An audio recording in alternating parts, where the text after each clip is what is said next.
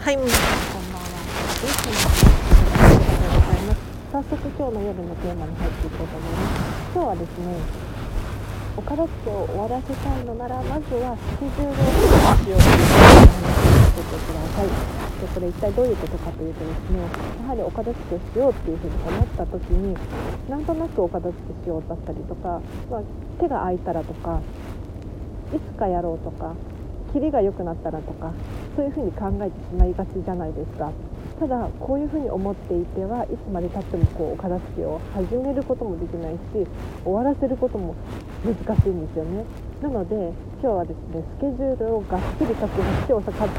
お片付けをする理由っていうことを話していこうと思います。でこれどうして今日これを話そうかと思ったのかっていうと2つ理由があってですね。先日私モニターさんお片付けのモニターレッスンに行ってきたんです。でそのお客様がですねお片付けのレッスンで基本的に5時間やるんですね。で5時間やるんだっていうふうにおっしゃられていました。というのもお片付けに5時間もかかるのみたいなそういう感じですね。ただ、えーと、一緒にこうお片付けを進めていくうちにですねもうようやく理解できたとおっしゃっていました。というのも、えーとお客様はですねお片付けの優先順位が低いっていうふうにおっしゃられていましたね。なので、えーと、仕事が忙しいとか勉強がしたいとかそういう理由でなかなか手をつけられていないですっていうふうにおっしゃられていて。で私はですねそういう人にこそお片付けをしてほしいっていうふうに言い伝えました。というのもお片付けを終えることによって仕事もはかどるし勉強だって集中できるようになる。なので長期的に見るとですねお片付けを終えた方が終える前に比べて勉強や仕事に集中できるのでっていうことを伝えましたね。でそうしたらですね結構やる気になってくれたみたいで。で、えーと、お片付けのレッスン4時間だったんですけれど終わった頃にはですねようやく理解したと。お片付けのレッスンがこれだけ長い理由が分かったと。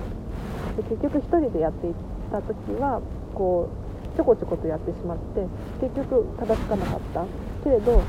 がっつりこうやるって決めてやるとやはりやる気になるし、えーと、集中できますしお片付けはですね進めたい進めたい進めた後と前では全然このお部屋の様子が違うんですよね。はい、なので5時間がっつりお片付けをやると自分がどれだけ頑張ったのかっていうのが目に見えて分かるのでこれは本当におすすめでもう1個の理由なんですけれど今日こんまりさんの旦那様近藤麻理恵さんの旦那様の川原卓巳さんの Voicy、えーと、スタエフみたいなあの別のラジオ番組みたいなアプリがあるんですけれどその Voicy の中でですね、えーと、こんまりさんと卓巳さんが2人で対談されていてでえーと、質問に答えるコーナーがあったんですね。でその中でお片付けを終わらせるコツは何ですか？っていうふうに聞かれて答えた答えががっつりスケジュールを確保しましょうっていうことだったんです。でやはり、えーと、こんまりさんも私と同じようなことをおっしゃられていましたね。で私自身も本当に、えーと体験談としてそのように思います。なのでちょこちょこお片付けをやるっていうふうに思うのではなくてお片付けはもうがっつりやるっていうふうに決めると本当に終わらせることができますので、えーと、なかなか1人では難しいよっていうのも確かに分かるんですけれどそういう時は私のこのラジオ聞いていただいたりとかこんまりさんの YouTube 見ていただいたりとか、えーと実際に片付けコンサルタントの人をお家に招くっていう風にしていただくともう本当にがっつりお片付けに集中することができますのでぜひ参考にしてみてください。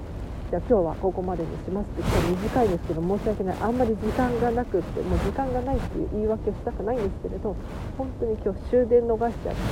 終電逃すとどうなるかっていうと、まあ、一息歩かなきゃいけないんですよね。30分くらいかかるんですけど歩かなきゃいけなくって。でそれでなんかもう今日疲れちゃいました。寒いからあんまり外で撮りたくないんですよ。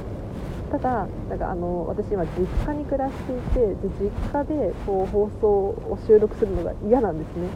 で外の方がこう何もないのですっきり何ていうのかな頭が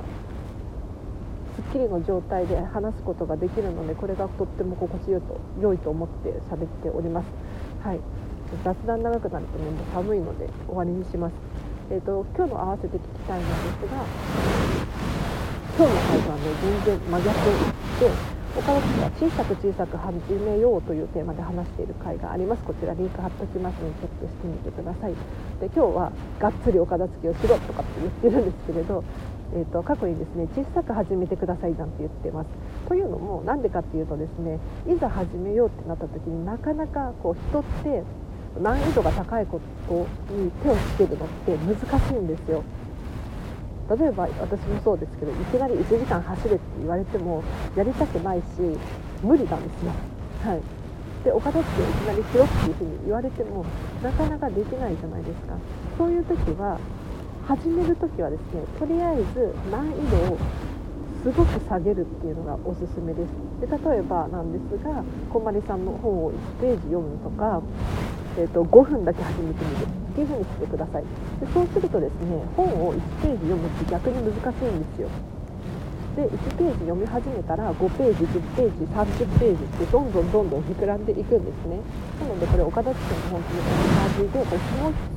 スモールステップっていう風に心理学用語で言うんですけれどお片付けも例えば5分片付け始めたらあっち向きになってこっち向きになってっていう風にどんどんどんどん膨れ上がってくるかもしれないのでぜひ、まあ、これ詳しく話してる回があるのでぜひチェックしてみてください。では本日もお聴きいただきありがとうございました、えーと、明日もハッピーな一日を一緒に過ごしましょう。あらでした。バイバーイ。